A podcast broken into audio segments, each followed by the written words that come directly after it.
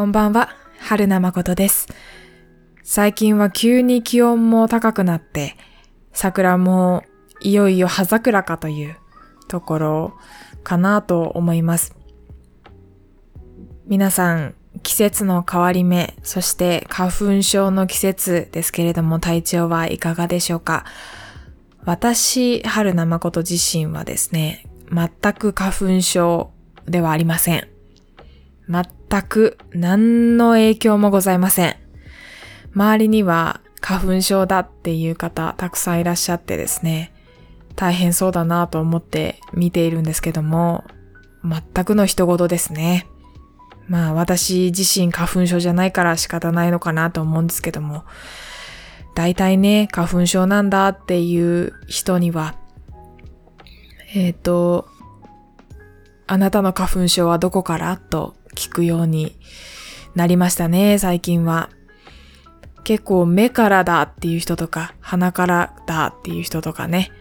あとなんかこう皮膚がかゆいっていう人なんかもいらっしゃるんじゃないでしょうか。はい。私の担当して、私を担当してくださっている生体師さんはですね、生体中に、まあ、ひどい花粉症持ちの方で、生体中に、あの、マスクの下に、鼻にティッシュを詰めて、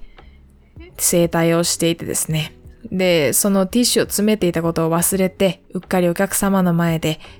マスクを外してしまい、笑われたと、恥ずかしそうに、この前ね、話してくださいましたけれども。はい。まあ私自身とても元気なんですけれども、最近はコラボ収録が多くてですね、夜なかなか時間が取れず、一人の、一人喋りが、ご飯のお供は春名誠の一人喋りなのに、一人喋りがね、全くなかったっていう。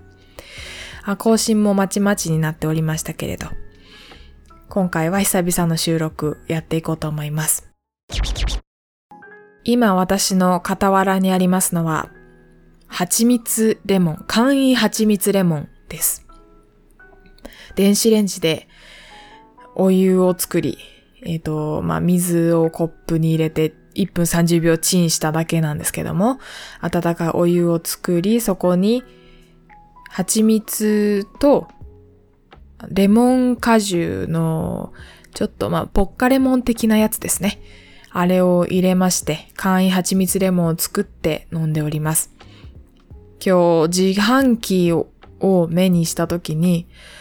ポッカ、な、なんだったかな？蜂蜜レモンの温かい飲料が売ってたんですね。あ、これは家でもできるんじゃないか？と思って簡易的に作ってみたらなかなか良さそうな感じですね。まあ、目分量でポッカレモンと蜂蜜をお湯に突っ込んでかき混ぜてみただけなので皆さんもよかったらやってみてください。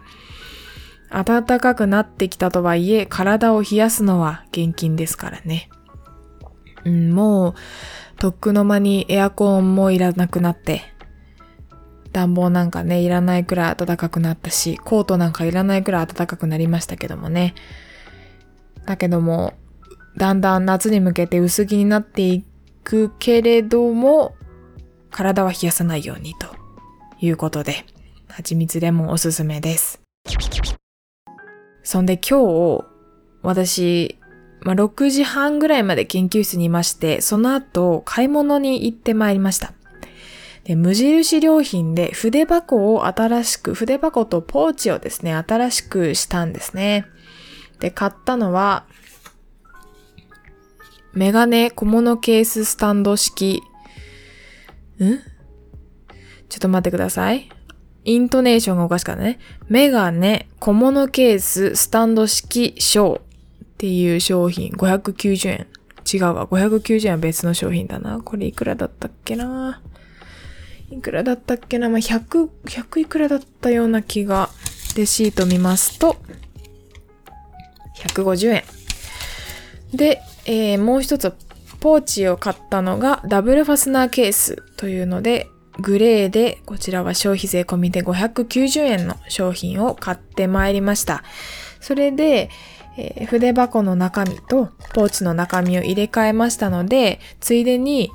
何を入れてるのかなっていうのを、まあ、What's in my bag じゃないけど、What's in my pouch ということで、ポーチって英語なのかな？まあ、知らんけど。えー、いや、それをやっていこうと思いまして、今日は収録していきたいと思います。まず、メガネ、えー、メガネ小物ケーススタンド式ショーっていうコンパクトな、まあ、プラスチックの容器を買ったんですけど、これをね、新しく、あのー、筆箱にしようと思ったわけですよ。今までは無印良品のあの四角くて小さい消しゴムを入れるようなスペースもある筆箱を使っていたんですね。結構周りにも使っている友達いたので、皆さんの中にも、あ、それ使ってたよっていう人いるかもしれません。でも今回購入したのは、あのメガネケースともなりうるこの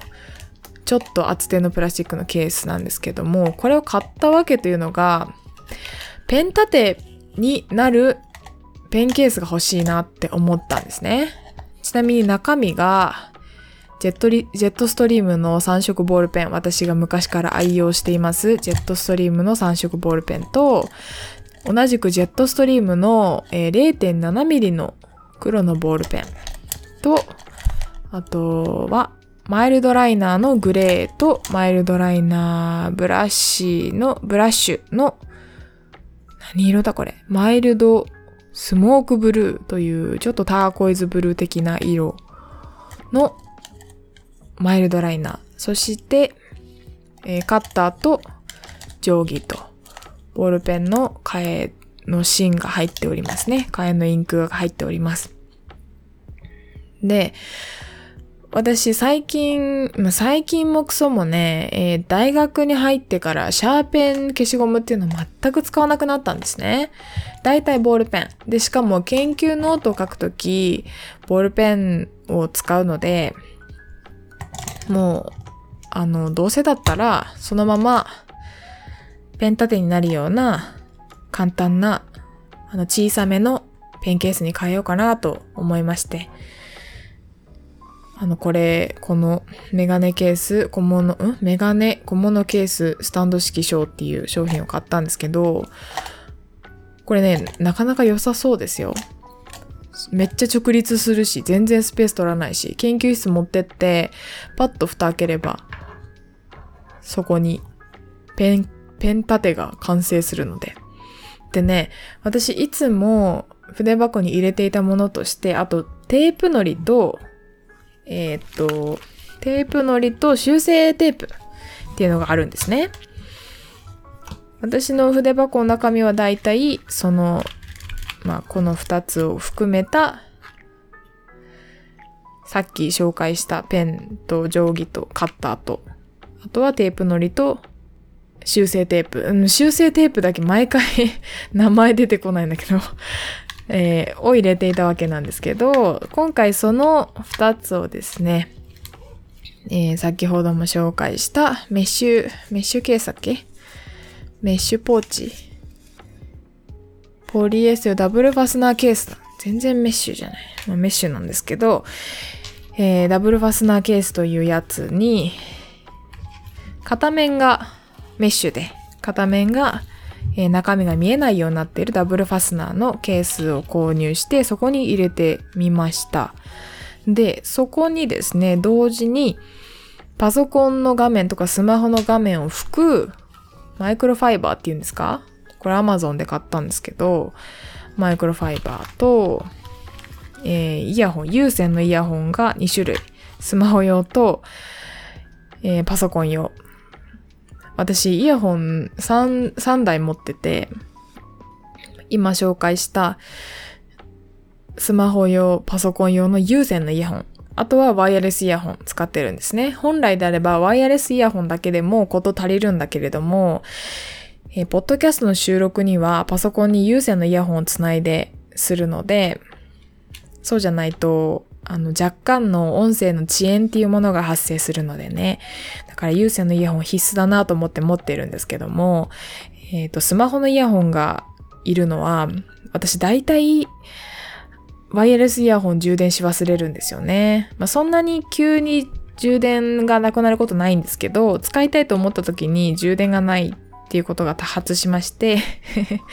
持ってるって感じですね。あとは、えー、研究室で壁にリュックを引っ掛けておくフックが入ってます。セリアで買った 100, 100円のフック。金色のね、S 字フックなんですけど、これ可愛いんだよな可愛いんですよ。まあ、すぐ剥げそうな金色ではあるんですけどね。可愛いので、えー、使ってます。これをね、研究室行ったら、パソコンとか、えー、書類とか本とか、あとは、バッグの中身ほとんど全部出してしまって、リュックを軽くした状態で壁に吊り下げてあるんですね。えっ、ー、と、床に置きたくない方、フックを1個持っておくといいかもしれません。でね、えっ、ー、と、後ろのポーチには一応、えー、ビニールのヘアゴムと、うんと、アメピン？ヘアピンか、ヘアピンと、えっ、ー、と、絆創膏と、生理の薬と、リップ、リップ2種類入ってますね。なんかそんだけ聞いたら女の子の持ち物みたい。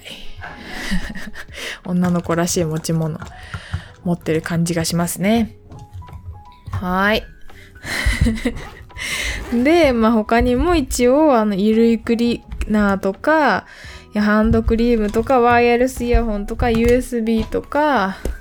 あとは簡単な、えー、髪の毛のコームとか、ティッシュとか、ナプキンとか、もろもろ持ち合わせてはいるんですけど、そんな感じでお送りしておりました。いやー、久々にね、久々も何もあのバッうんと、What's in my bag? 今回で3回目になるのかな？これ、なんとなく私、YouTube の、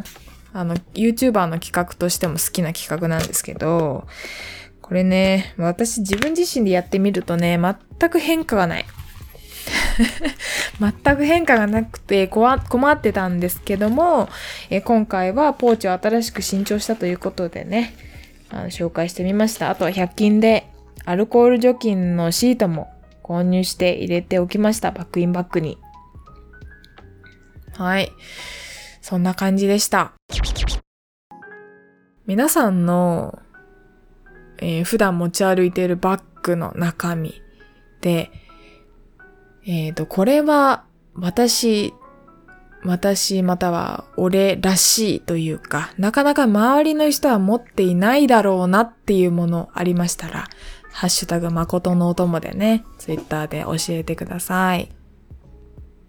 あと今日買ったものの中に、ダイソーで買った、えっ、ー、と、目、目、目、何磁石だったっけ？ちょっと調べます。全然目じゃなかったわ。ネオジムマグネットフックっていうものがあります。ちっちゃいフックなんですけど、えー、磁石がついていて、で、その磁石が小型ながら、えー、小さいながらかなり強力な磁石なんですね。で、私の台所、私のキッチンのレンジフードが磁石になっているので、そこにネオジムマグネットフックをくっつけて、いろいろなキッチン用品、今回私が買ってきたの3つなんですけど、そこに、えー、アク取り、アク取りの網と、あと、何だっけ？なんだっけ？あと、ピーラーと、ピーラーと、なんだっけ ?3 種類吊るしたんですよ。なんだか、もう、もう一つ何だったか忘れました。とりあえずね、3種類キッチン用品を吊るしたんですよ。で、このネオジムマグネットフックって、私の母がね、おすすめしていた商品で、私が実家に帰った時に、このフックいいねって聞いたら、ダイソーに売ってたマグネットなんだよっていうことで、えっ、ー、とね、そう、耐火量、耐火量、どんだけ重たいものを吊るせるかっていう量が2キロなんですよ。ちっちゃいマグネットフックなんだけど、強力すぎて2キロのものまで下げられるということで、小型のフライパンなんかも下げられるのでは？ないだろうか？と思います。うん。で、まあ私が下げ、吊り下げてみたのはちっちゃいキッチン用品ばっかりなんですけども、えとりあえずね、3つ買ってみたんですけど、これはね、もう少し買おうかなって思うくらい良かったですね。さっきキッチンでつけてみて良かったです。とまあ、こんな感じでね、今日なんか買い物に行ってきましたけども、元気にやっております。実はね、こっそり研究室のパソコンにお茶をぶっかけたりとか、パソコンが急に充電器を認識しなくなったりとか、結構不運なことにも見舞われながらもね、えー、桜よりも桜に群がる人の写真を撮ったりしながら、のうのうと生きております。のうのうとって合ってる 使い方。ちょっと調べたら合ってたっぽいですね。だいたいのうのうとっていう形容詞は、形容詞副詞か。のうのうと行きやがって。なんていう捨て台詞に使われることが多い副詞ですけれども、のうのはですね、Google 辞書によりますと、心配などがなくなってゆったりとした気分でいる様という意味で私が意図していたこととぴったり当てはまる言葉でした。よかったです。あの先ほどね、パソコン、研究室のパソコンにお茶をぶっかけたというね、アクシデントがありましたけれども、お茶、あの、パソ、閉じていたパソコンにちょこっとお茶をぶっかけただけなので、ちょこっとだったらぶっかけたって言わないのかなちょっとお茶を引っ掛けただけなので、パソコンは生きていましたし、全く何の問題もなかったですし、えっと、まあ、お茶はパソコンだけでなく、研究室のね、床にもぶちまけられたんですけども、まあでもパソコンが無事だったから良かったし、パソコンの充電器が、えパソコンが充電器を認識しなかった事件においてはですね、スマホで解決策を検索して、で、あのね、私 Mac 使ってるんですけど、えー、コントロール、シフト、オプションを押しながら電源ボタンを押すと、10秒間長押しすると、何かしらの処理がリセットされて治るよっていうことでですね、それをやった後、まあ、パソコンを閉じてしばらく、あの、待ってからもう一回起動すると、ちゃんと充電器を認識して充電が開始され、パソコンが無事に起動できたと。いうことで、全く何の問題もなかったですね。よかったね。ちょっと焦ったけどね。ちょっとどころじゃないな。かなり焦ったけどね。はい、よかったです。次回以降はね、いただいているマシュマロに回答したりとか、あとは最近、また、また私の暮らしが性のサイクルに入っておりまして、いい循環が起こっているという意味ですね。で、その鍵が睡眠にあるんじゃないかっていう話をね、この間、この間？昨日？ん？おとといえ睡眠の本を一冊読みまして、えー、その本に基づいてちょっとお話ししてみたりとか、あとは、新、新、新年度始まりまして、もう中盤ですけれども、新年度中盤って言ったらおかしいね。新年度の4月中旬ですけれども、えっ、ー、と、目標、目標達成シートの記入をしながら目標を立ててみようかなとか、いろいろ喋ること考えておりますので、更新をお楽しみにしてお待ちくださいませ。ということで、以上、お相手は春名誠でした。